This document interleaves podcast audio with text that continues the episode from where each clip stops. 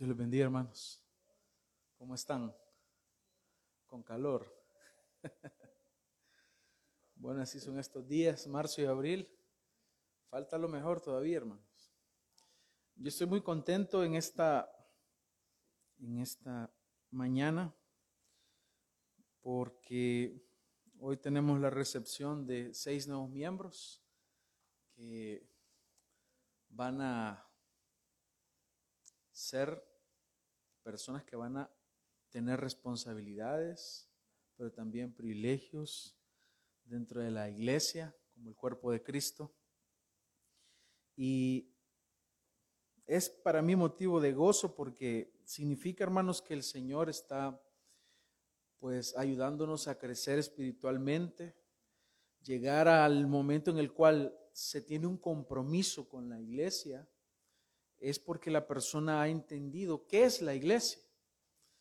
Así que esto es motivo de gozo, de alegría para, para nosotros y yo creo que para los hermanos que van ahora a tomar ese compromiso también.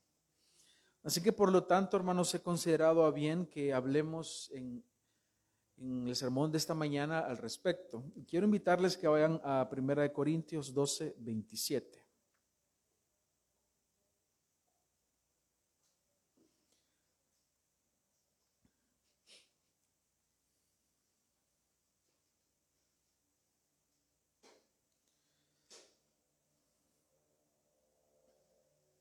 Dice la palabra del Señor, vosotros pues sois el cuerpo de Cristo y miembros cada uno en particular. Nuevamente, vosotros pues sois el cuerpo de Cristo y miembros cada uno en particular. Vamos a orar, hermanos, para que el Señor bendiga su palabra. Padre, venimos hoy delante de ti agradecidos, Señor, porque tú en tu misericordia y en tu infinita bondad nos concedes este privilegio de reunirnos en el día del Señor para exaltar tu santo nombre. Hemos cantado, hemos orado, hemos leído tu palabra y hoy es el momento de escuchar la verdad del Evangelio, la verdad de tu palabra. Y te ruego, Señor, que nuestros corazones sean humildes y receptivos hoy para recibir tu palabra y poder entender lo que tú, Señor, nos estás hablando. Muchísimas gracias, Señor, por tu misericordia y tu gran bondad. Guíame a mí, Señor, a exponer tu palabra y que cada uno de nosotros sea bendecido ahora con tu palabra. Amén. Hermanos, nos encontramos viviendo tiempos complicados, extraños de alguna manera, porque habíamos estado acostumbrados en cierta forma a que el mundo se comportara de cierta manera. Y ahora lo que se vive es un mundo que no quiere tener compromiso con nada. Vivimos un tiempo en el cual las personas quieren recibir, por ejemplo, los privilegios de un matrimonio, pero no quieren comprometerse en el vínculo matrimonial. Quieren vivir como pareja, pero no quieren comprometerse. Vivimos tiempos en el cual las personas quieren probar algo. Voy a probar a ver cómo me va. Y si me va bien, creo que vamos a ver si qué hacemos después. Y la gente no se compromete.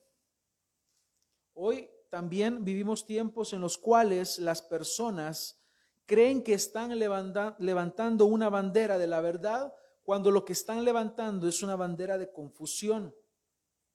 No permanecen firmes en algo. Hay tiempos, son tiempos en los cuales se vive mucha ignorancia de la verdad, mucha ignorancia de la palabra de Dios y se creen muchas mentiras. Es por eso que como se ha hecho a un lado la verdad, como no hay compromiso con la verdad, entonces se tienen miles y miles de lugares llamados iglesias, pero lo que hay ahí nada más son grupos donde se reúnen personas con ciertos intereses y han levantado para sí a personas que los dirijan de acuerdo a lo que a ellos les interesa, lo cual estaba ya profetizado, que vendrían tiempos en los cuales no se iba a soportar la sana doctrina, sino que teniendo comezón de oír, iban a levantar para sí a hombres conforme a su propio corazón. y es lo que ahora tenemos. Hay personas que no se quieren comprometer con la verdad. Y como no hay un compromiso con la verdad, entonces su manera de vivir es una manera alejada de la palabra de Dios. Perdón, hermanos.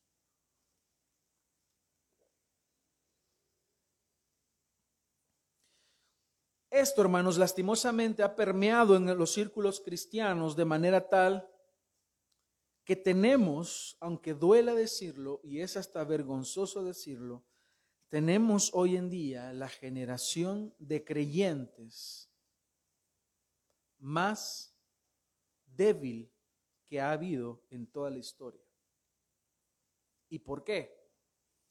Porque no hay un compromiso con la verdad, porque no hay un compromiso con la iglesia. El compromiso con la verdad ha estado ausente y por lo tanto el resultado es que va a haber una falta de compromiso con la iglesia.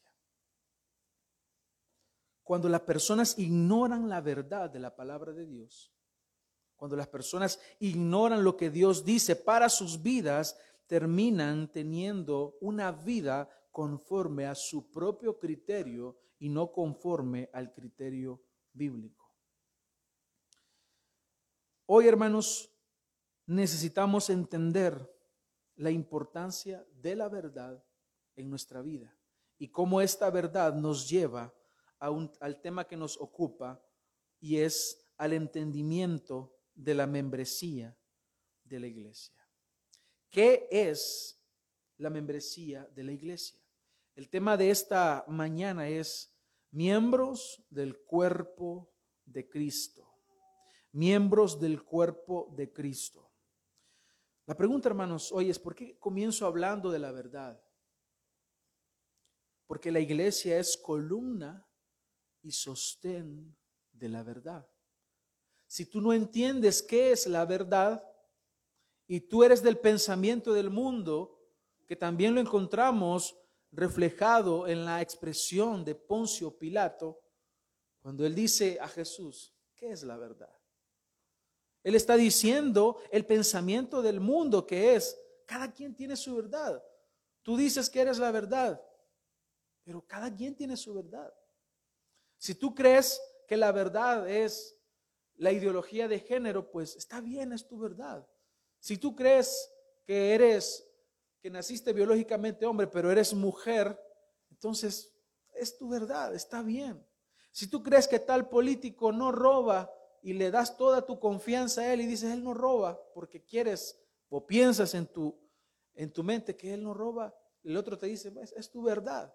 Y así, esta, este pensamiento ha llegado a las iglesias y las cuales dicen, bueno, si tú no te quieres comprometer con la iglesia, pues no hay ningún problema. Es, está bien, con solo que tú llegues los domingos y dejes tu ofrenda y des tu diezmo, dicen algunos.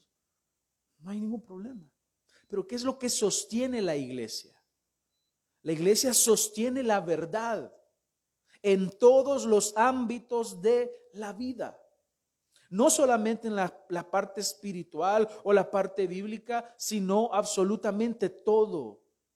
La crianza de los hijos, el pensamiento político, lo que se afirma de una u otra cosa, es siempre sostenido por la iglesia cuando es la verdad. Por eso, hermanos, hoy necesitamos entender respecto a este tema, primero, qué es la iglesia para poder entender qué significa ser miembros del cuerpo de Cristo. Si ustedes quieren anotar algunos textos alternativos o complementarios al que hemos leído ahora, pueden escribir 1 Corintios 12, 12, donde también el apóstol Pablo nos habla acerca del cuerpo. Romanos 12, 5, de forma similar lo dice, así nosotros siendo muchos somos un cuerpo en Cristo y todos miembros los unos de los otros. También tenemos Efesios 5:30, porque somos miembros de su cuerpo, de su carne y de sus huesos. Y la palabra clave en todo esto, hermanos, es iglesia y membresía. Pero tenemos que empezar a hablar, hermanos, acerca de qué es la iglesia. Un, un tema que no se toca mucho hoy en día. Cuando no entendemos qué es la iglesia, empezamos a ver la iglesia como un club social, como un espacio donde yo me voy a sentir bien, o un lugar en el cual yo voy a aquietar mi conciencia, porque toda la semana he vivido como yo he querido, pero el día domingo voy a llegar y tal vez me siento bien ahí. Algunas personas ven la iglesia como el lugar donde les van a criar o educar a sus hijos. Algunas ven las iglesias donde se van a entretener los, los jóvenes eh, la, tarde del sábado. Vamos a tener un día de descanso, decimos, los mandamos a la iglesia y ahí que se entretengan. Y así ven la iglesia. Para poder entender qué es la membresía de la iglesia y asimilar que la iglesia sostiene la verdad, tenemos que irnos que irnos a la base de la palabra de Dios. Debemos entender que la iglesia es mostrada en diferentes espacios de la palabra de Dios como un cuerpo. ¿Qué es un cuerpo, hermanos? Es un organismo vivo. Eso es la iglesia, es un organismo vivo y la iglesia es vista como un cuerpo. Por eso se habla del cuerpo de Cristo, porque en la analogía que el apóstol Pablo está ocupando, el cuerpo está conformada por diferentes miembros. Colosenses 1:18 dice, y Él es la cabeza del cuerpo que es la iglesia. Él es el principio el primogénito de entre los muertos, para que en todo tenga la preeminencia. La iglesia en la Biblia entonces se muestra como un cuerpo y el cuerpo está conformado por diferentes miembros. Esa es la imagen que Dios quiere que nosotros tengamos de la iglesia. En la sabiduría infinita del Señor, a Él se le ocurrió, Él quiso que fuese así, que nosotros tuviésemos esa imagen de la iglesia como un cuerpo. Porque un cuerpo está conformado por diferentes miembros. Y cuando un miembro del cuerpo es extraído, no permanece. ¿A alguien se le ha caído un dedo alguna vez o ha visto? Ese dedo, en algunos casos, creo yo que se puede volver a, a colocar en el cuerpo. Aquí está la enfermera, ya sabe. Pero en otros casos no. ¿Qué pasa si, lo dejan ahí afuera? Pues se pudre. Y lastimosamente muchas personas creen que pueden ser creyentes afuera de la iglesia. Creen en su, en su manera de pensar que ellos pueden estar lejos del cuerpo, separados del cuerpo y así vivir. Pero no es así. No es así, hermanos. Es lo que el Señor en su infinita sabiduría nos quiere mostrar, que el cuerpo está unido. Esa es la característica que el Señor viene y por la cual viene rogando. En su oración dice el Señor al Padre para que sean uno. Porque el cuerpo está unido, hermanos. Usted no se levanta un día y de repente el brazo lo tiene por allá y sale a buscarlo. No, está pegado al cuerpo porque así es como tiene que ser la iglesia y es un organismo vivo que está sustentado por Cristo mismo. Él es la cabeza. La cabeza de la iglesia no es un pastor. La cabeza de la iglesia no es un líder. No es el papa. La cabeza de la iglesia es Cristo. Cristo le enseña a la iglesia. Vamos a ir a, Efesios capítulo 5.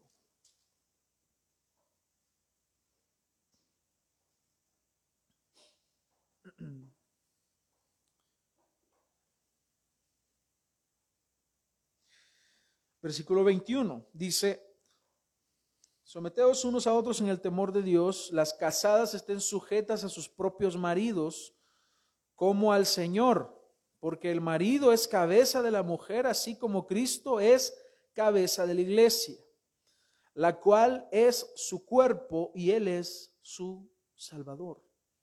Así que como la iglesia está sujeta a Cristo, así también las casadas lo están a sus maridos en todo. Maridos, amad a vuestras mujeres, así como Cristo amó a la iglesia y se entregó a sí mismo por ella, para santificarla, habiéndola purificado en el lavamiento del agua por la palabra, a fin de presentársela a sí mismo, una iglesia gloriosa, que no tuviese mancha ni arruga ni cosa semejante, sino que fuese santa y sin mancha. Este texto, hermanos, tiene dos líneas que al final también se integran. Una línea es de la relación entre Cristo y la iglesia y otra es la relación entre el esposo y la esposa. Pero si ustedes ven, cuando hablamos del matrimonio, tenemos necesariamente que hablar de la relación que Cristo tiene con la iglesia, porque el matrimonio lo que hace es tener el privilegio de representar esta unión matrimonial entre Cristo y la iglesia. Y Él nos está diciendo, vamos ahora a pasarnos directamente a la línea que tiene que ver con Cristo y la iglesia. Dice, Cristo es cabeza de la iglesia, la cual es su cuerpo y Él es su Salvador. Nos está mostrando entonces acá esa analogía de un cuerpo. ¿Quién está arriba?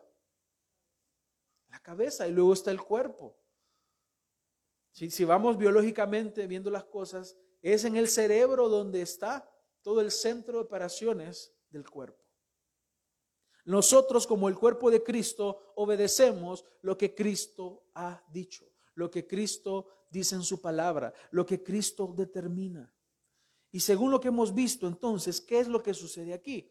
Dice que la iglesia ha sido comprada por Cristo. Y es más, nos muestra también cuáles son las cosas que Dios, que, que Cristo hace con la iglesia y cómo la iglesia se sujeta. Dice, así que como la iglesia está sujeta a Cristo, ese, es el ejemplo que Dios le está dando a la esposa, que tiene que estar sujeta al marido. Hoy no vamos a hablar acerca de eso, pero eso es lo que les está diciendo el texto. Entonces, la iglesia se sujeta a Cristo. Pero no solamente nos dice eso, sino que nos dice que Cristo amó a la iglesia. Cristo amó a la iglesia. Nos dice, ¿y, qué pasó con el texto? Que de tal manera amó Dios al mundo, hermanos. Cristo, ¿a quiénes amó Cristo? a sus redimidos, a sus escogidos. Por eso dice ahí siempre Juan 3:16, para que todo aquel que en él cree no se pierda. Y esos que han creído son los que vienen a conformar el cuerpo de Cristo. Esos que han sido amados por el Señor. Y como han sido amados por el Señor, dice, y se entregó a sí mismo por ella. Este texto lo mencionamos el domingo pasado cuando hablamos acerca del amor, la deuda del amor. Estábamos hablando que el amor implica entrega y Cristo se entregó por la iglesia. ¿Pero para qué? Para santificarla, porque la iglesia es santa. ¿Qué significa ser santo, hermano? ¿Significa ser perfecto? ¿Significa que no vamos a pecar? No, significa que estamos destinados, apartados para Cristo. Le pertenecemos a Él y vivimos para Él.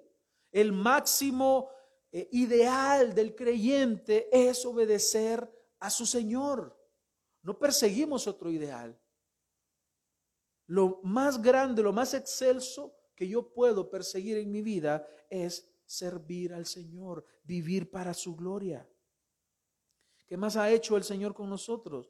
Nos ha purificado en el lavamiento del agua por la palabra. ¿Cómo nos santifica? ¿Cómo nos purifica? ¿Cómo nos lava? Con la palabra.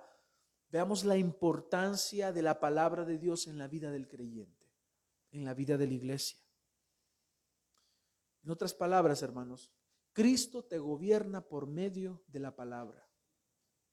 Por eso es que la palabra de Dios tiene la parte central, la preeminencia en la vida de la iglesia. La pregunta no es qué dice el pastor, qué dicen los diáconos, qué dice este hermano. La pregunta es qué dice la Biblia. ¿Y cuál es el fin? Presentársela a sí mismo, una iglesia gloriosa que no tuviese mancha ni arruga ni cosa semejante, sino que fuese santa y sin mancha. Esa es la iglesia. La iglesia es gloriosa porque es de Cristo. Por eso dudamos de aquellos creyentes que no viven la palabra de Dios.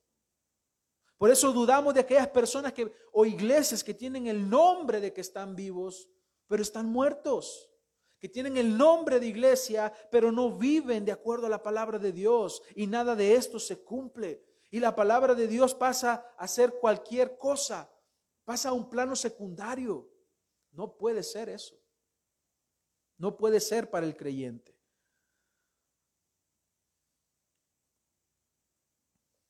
Otra característica de la iglesia, según primera Timoteo 3:15 dice Pablo, para que sepas cómo debes conducirte en la casa de Dios, que es la iglesia del Dios viviente. Aquí la analogía ya no es como un cuerpo. Aquí la analogía es como un templo, como una, una casa. La casa de Dios, un templo, que es la iglesia del Dios viviente. Dice, columna y baluarte o sostén de la verdad. ¿Qué es lo que la iglesia sostiene? La verdad. La verdad es lo que la iglesia sostiene. Ese es el fundamento, la verdad. Eso es lo que proclamamos. Eso es lo que vivimos, la verdad. La Biblia nos está dando estas definiciones y nos está mostrando lo glorioso que es la iglesia. No es cualquier cosa. Mi punto acá de todo esto, hermanos, es que no tenemos que ver la iglesia como cualquier cosa. Si Cristo la amó y se entregó por la iglesia, se entregó por la iglesia, ¿cómo tú vas a ver la iglesia como algo insignificante? Es una falta de respeto grave a la obra de Dios.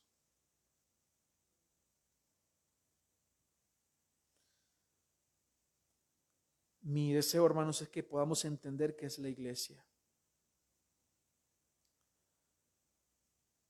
Y nosotros, hermanos, como iglesia, representamos al reino de Dios en la tierra.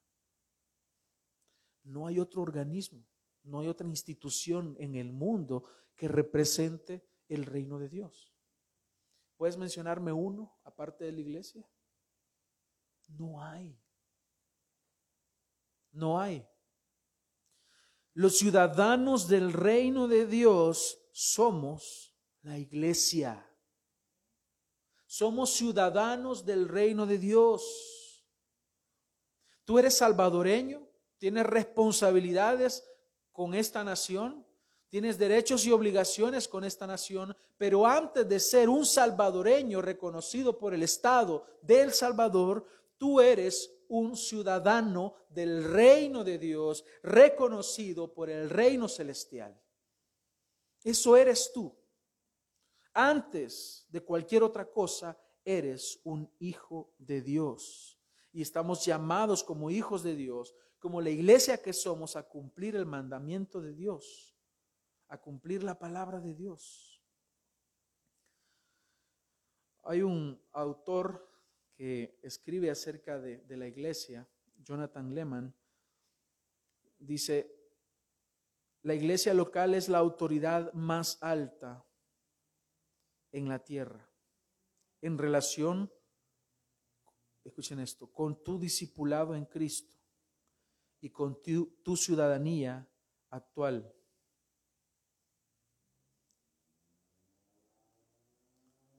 Eso es lo que él dice.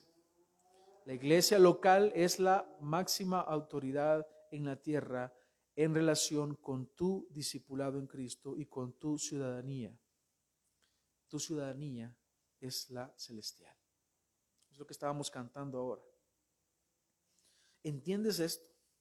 Porque si tú entiendes esto, para ti entonces sí tiene sentido la membresía de la iglesia.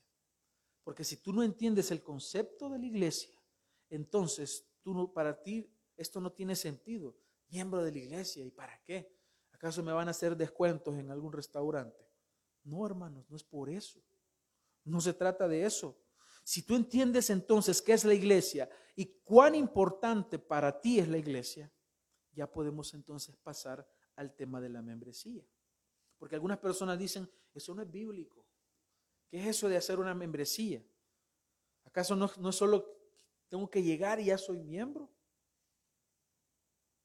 Si la iglesia, hermanos, es algo tan importante en el corazón de Dios, ser miembro de la iglesia, ese entendimiento para nosotros también tiene que ser algo importante y no tiene que ser visto como cualquier cosa.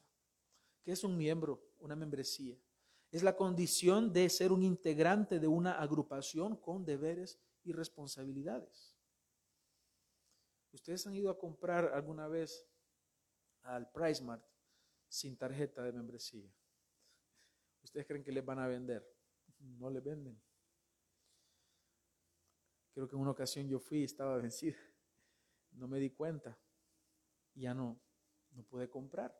Porque en la política de ellos es que tienes que ser un miembro y pagar una membresía para poder eh, adquirir los productos ahí.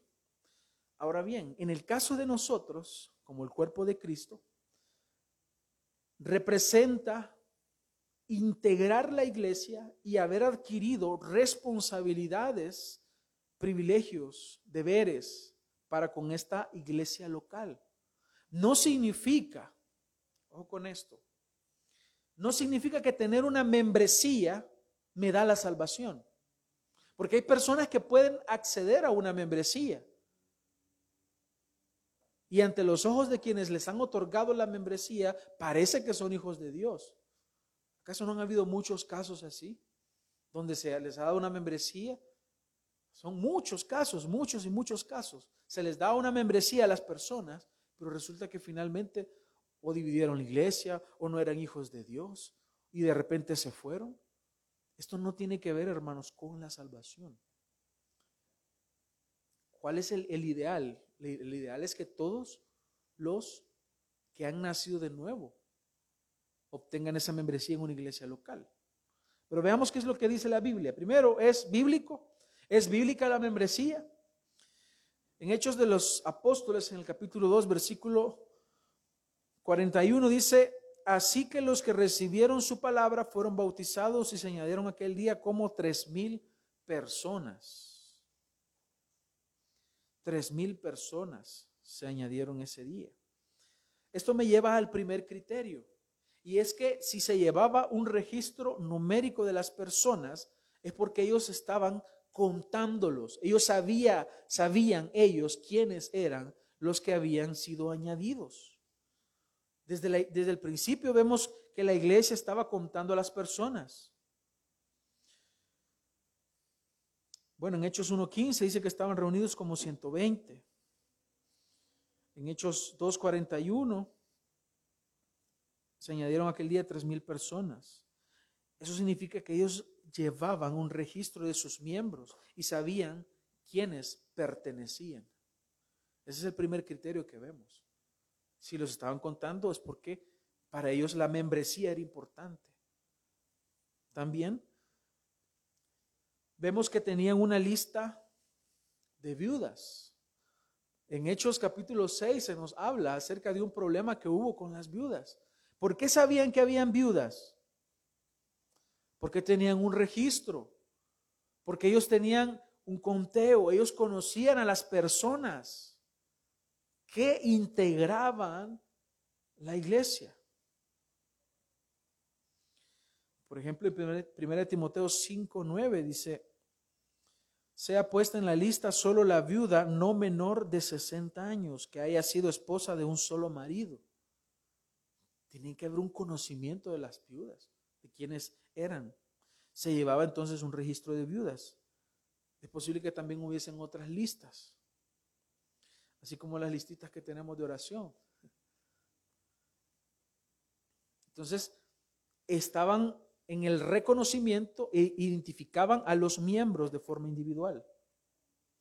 También en 1 Corintios 5, 1 al 13, Pablo ordenó a la congregación que se removiera a una persona.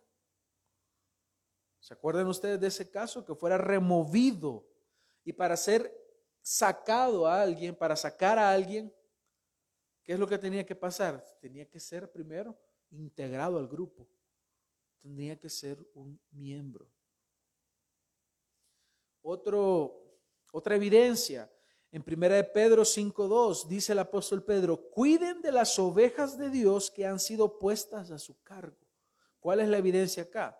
Que los líderes cristianos, los pastores, eran responsables de las ovejas específicas, porque había membresía, porque eran miembros de unas iglesias, de las iglesias locales.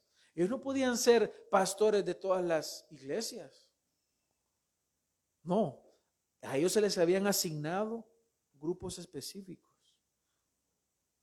Lo mismo dice en Hechos 20, 28. Cuando Pablo habla a los ancianos de, Éfeso, mirad por vosotros y por el rebaño en que el Espíritu Santo os ha puesto como obispos.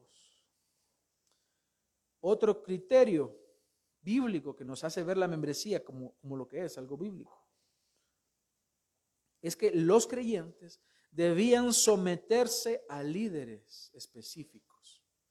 Esto es a la inversa.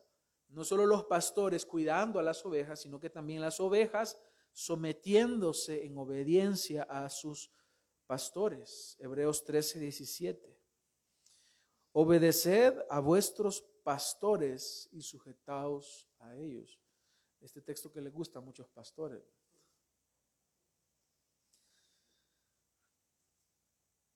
Entonces hay una obligación de los creyentes a someterse a sus pastores, porque hay una integración aquí tanto pastores con miembros y miembros con, con los pastores. Así que hermanos, con estos criterios podemos ver que la membresía es algo bíblico. Y pudiésemos agregar un par más. Uno de ellos es que Dios siempre trabaja con grupos específicos, grupos selectos. ¿O no han visto ustedes a lo largo de la palabra de Dios que el Señor iba eligiendo, escogiendo. Siempre el Señor ha escogido, escogió, escogió. Él puso, por ejemplo, a Adán y Eva. ¿Por qué no los puso a ustedes, a alguno de ustedes? Él escogió de entre todos los seres humanos que él había decidido que iba a crear, que fuera Adán y Eva. Fueron ellos. Él escogió a Noé. Él escogió a Abraham y su familia. Él escogió al pueblo de Israel. Él escogió a David, a los profetas, a los doce a los apóstoles. Y vemos al Señor eligiendo. Así ha elegido también a la iglesia para que sea la representante o, que, sea, que seamos embajadores del reino de Dios en la tierra. Pero también, hermanos, existen algunas dificultades que se viven en las iglesias. Es necesario que mencionemos esto. ¿Por qué hay problemas entre nosotros? ¿Por qué hay problemas entre creyentes? La respuesta es simple, porque tú y yo somos pecadores. Porque tú y yo por naturaleza somos tendenciosos hacia el mal. Porque tú y yo somos egoístas. Porque tú y yo lo que hacemos es que vemos el pecado en otros, pero no vemos el nuestro porque vemos las debilidades de otros y en vez de ayudar más, hundimos. Por eso es que hay problemas en las iglesias. Hay problemas en los que son miembros de la iglesia. Pero esto no significa que dejemos de ser miembros del cuerpo de Cristo, porque tú habrás de cometer muchos errores, habrás de cometer muchas faltas, y lo precioso de esto, hermanos, es que para eso está la iglesia, para ayudarte, para corregirte. Uno de los compromisos que los miembros en esta iglesia firmamos es someternos a la disciplina de la iglesia. Cuando nos hacemos miembros de esta iglesia, estamos aceptando que la iglesia va a corregirnos cuando sea necesario corregirnos que la iglesia nos va a ayudar a restaurarnos cuando pecamos. Ese es el compromiso de la iglesia. La iglesia está para esto. La iglesia está para exaltar el nombre del Señor. La iglesia está para predicar el Evangelio. La iglesia está para proclamar la verdad del Señor, pero también está para ayudar al hermano. Y ayuda no es que te ocultemos el pecado. No es que nos hagamos los locos cuando hay pecado. La responsabilidad de la iglesia es corregir el pecado.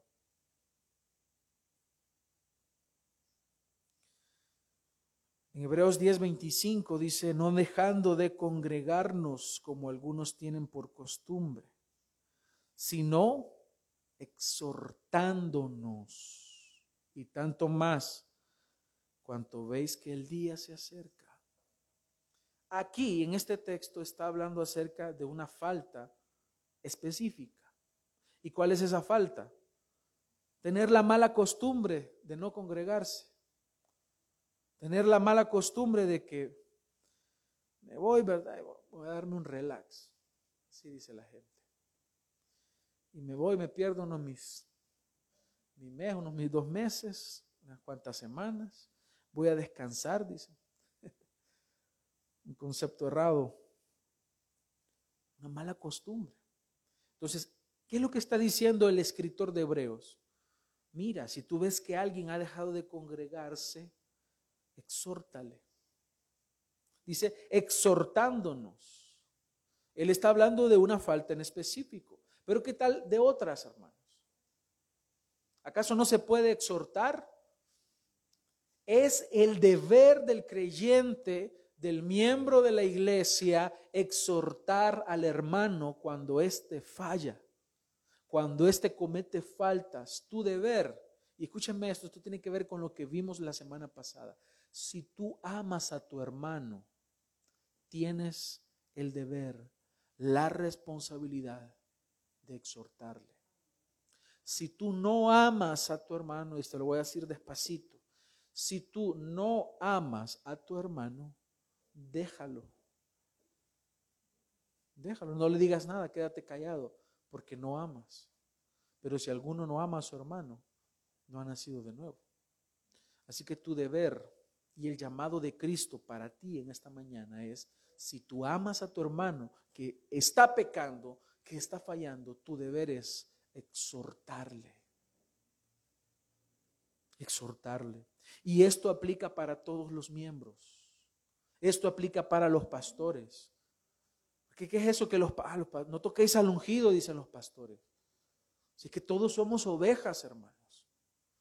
Todos somos ovejas. Y sí existe una autoridad dada por Dios a los pastores, pero esa autoridad no rebasa el, pecado. No es que yo estoy exento de que me corrijan, no. No, hermanos. Por eso, como lo digo siempre, si ustedes me aman, ustedes me van a corregir. Si ustedes de verdad me aman, cuando yo peque, cuando yo falle, su deber es corregir mi pecado y llamarme la atención. Y lo mismo haré yo con ustedes. Y lo mismo deben hacerse entre ustedes. Porque todos somos miembros. Todos somos miembros. No podemos decir que uno es más importante que otro. ¿Cuál, es, ¿Cuál ojo suyo es más importante, el izquierdo o el derecho? Ni siquiera es lógico preguntarnos eso. ¿Qué es más importante, su pierna o su, o su brazo o su ojo? Todos los miembros son importantes.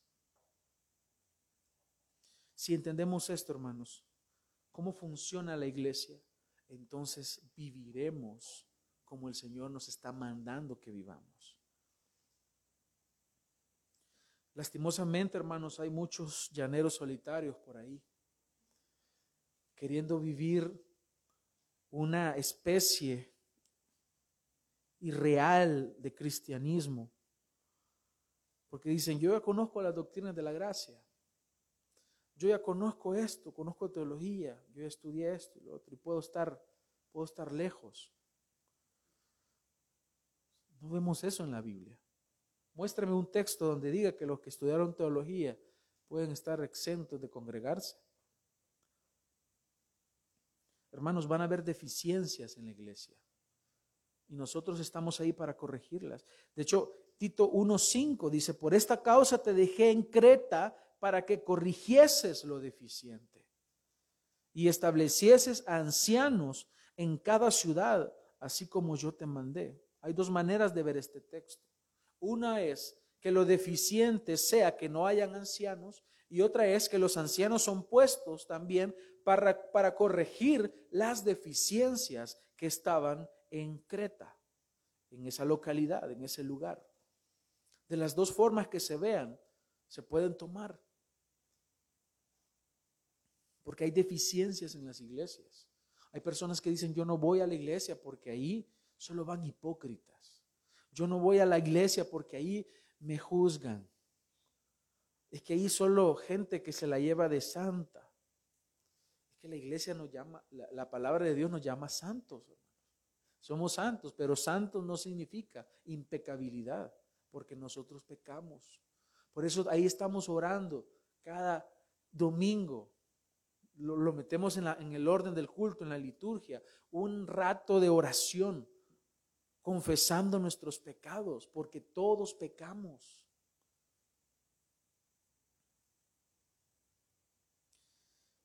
Muchas veces, hermanos, nos cuesta entender este concepto de la iglesia porque tenemos ya una cosmovisión errada, no bíblica. Algunos vienen a la iglesia con la con el entendimiento de que, bueno, con dos horas que yo esté ahí, yo creo que se van a solucionar mis problemas.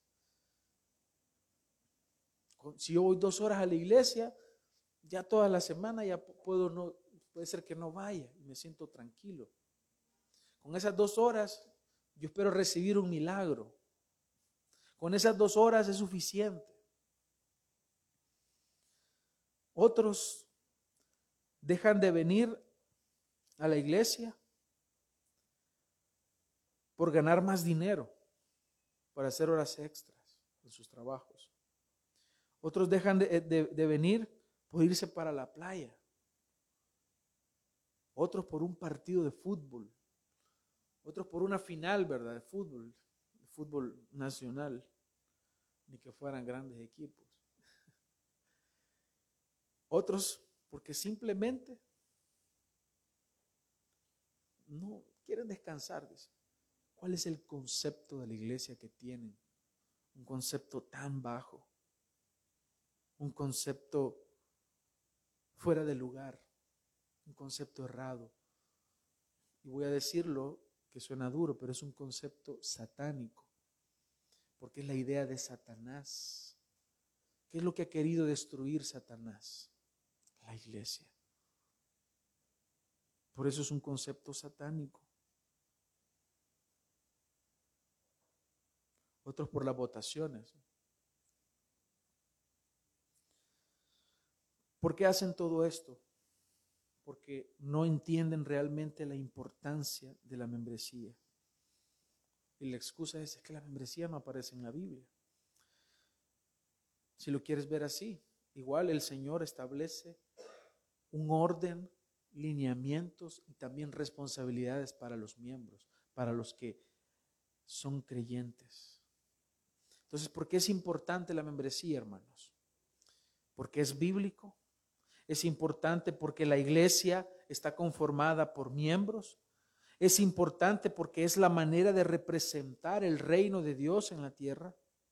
Es importante porque es la manera que tenemos para mostrar nuestro compromiso es importante porque así podemos cumplir el mandamiento de poner nuestras vidas en sacrificio por el hermano. Es importante porque podemos servir adentro de la iglesia. Es importante porque Dios te ha dado dones a ti y estos dones tienes que ponerlos en la iglesia. ¿Cómo vas a poner tus dones allá en tu casa? ¿Cómo? ¿Cómo vamos a cumplir mandamientos en los cuales está involucrado el otro hermano? ¿A dónde lo vas a poner? En práctica. ¿Es posible en Facebook? Por eso es la manera que tenemos de servir a otros creyentes. Y también la membresía es importante porque solo así es posible la disciplina. la disciplina bíblica.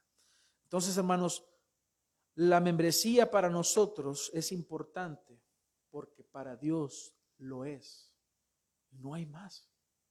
Porque está claramente revelada en la palabra de Dios.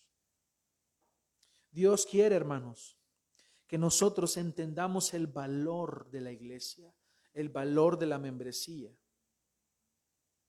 y que vivamos de acuerdo a lo que Él demanda del creyente.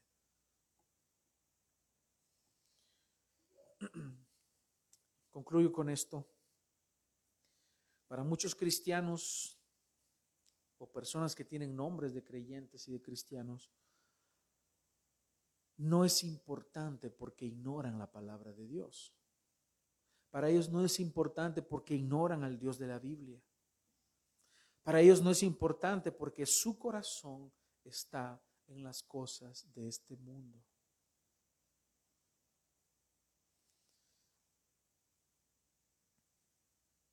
La pregunta es, ¿es la iglesia algo importante para tu vida? ¿Qué lugar ocupa la palabra de Dios en tu vida y la vida de la iglesia? ¿Te consideras tú un verdadero hijo de Dios? Tanto como para poder permanecer y pertenecer en una, a una iglesia local y crecer ahí.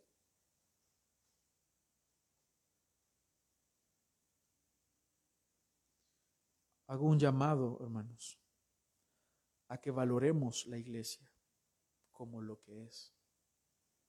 Hago un llamado para que como verdaderos hijos de Dios entendamos que Dios nos ha llamado para ser parte de su iglesia. Él no llama a lobos solitarios. Él no llama a llaneros solitarios que, que vivan su vida cristiana aparte. No, la idea siempre es integrarlos al cuerpo de Cristo. La iglesia no salva. Quien salva es Cristo.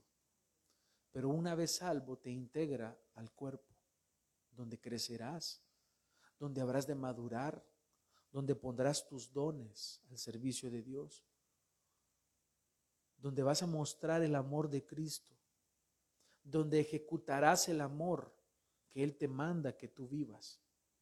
Por eso es importante la iglesia. Que Dios nos ayude, hermanos, a que tengamos el concepto correcto de la iglesia y vivamos de acuerdo a la palabra de Dios. Porque lo que hoy se necesita es una iglesia valiente, no una iglesia que se acobarda, no una iglesia que cierra sus puertas solo porque hay votaciones. Es triste, hermanos, escuchar eso. Que una iglesia cerró, hoy no van a haber cultos porque hay votaciones. ¿Qué concepto hay ahí de iglesia? Hermanos, Dios nos ayude.